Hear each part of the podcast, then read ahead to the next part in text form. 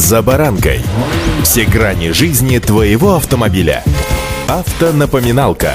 Комментарии экспертов. Советы по обслуживанию автомобилей в программе «За баранкой». Увеличение расхода топлива зимой – это закономерность. Тут тебе дополнительный прогрев и печка, которая молотится, сдавая рай в салоне, и так далее, и так далее, и так далее. С вами Забаранка Александр Карпов. Здравствуйте. Автонапоминалка.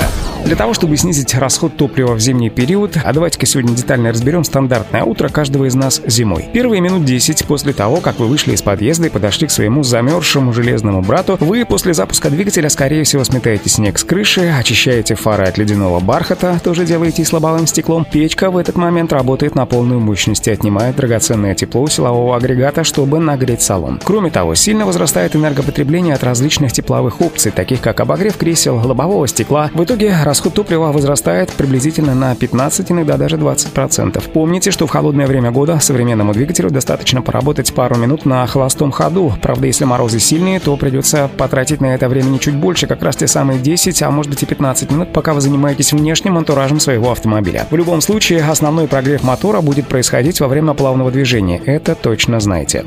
Автонапоминалка.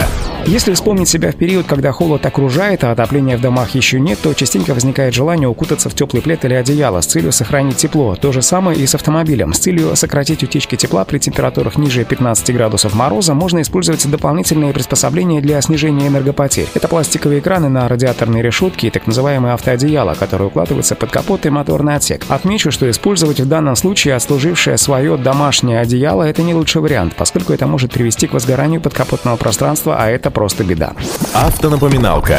Теперь немного физики. Холод понижает давление в шинах автомобиля, что в свою очередь увеличивает расход топлива, так что на морозе, точнее в холодное время года, будет не лишним дополнительный контроль давления и регулярное подкачивание при необходимости. Также помните, что излишний вес в автомобиле также увеличивает расход топлива, так что в ближайшие выходные уберите все лишнее из багажника. Это, ко всему прочему, избавит вас еще и от лишних шумов того, что вечно болтается на поворотах и то грюкает, то стукает. Лично меня, скажу откровенно, это раздражает. Зато как легко дышится с пустым багажником, м-м, все перфекционисты меня поймут. В самом начале я описывал стандартное, конечно, усредненное утро автолюбителя, когда вы щеткой счищаете снег с крыши, так вот теперь вернусь вновь к этой ситуации. Снег с крыши убирать обязательно. В первую очередь он ухудшает аэродинамику и становится причиной турбулентности, которые тормозят ваше транспортное средство. Кроме того, тепло от крыши подогревает подошву сугроба и превращает ее в лед, из-за чего на кузове образуется крепкая, с трудом удаляемая корка, увеличивающая массу вашего автомобиля. А о массе автомобиля я рассказывал буквально 30 секунд назад. Друзья, используя вот такие нехитрые советы, можно сократить расход топлива зимой. Удачи! «За баранкой».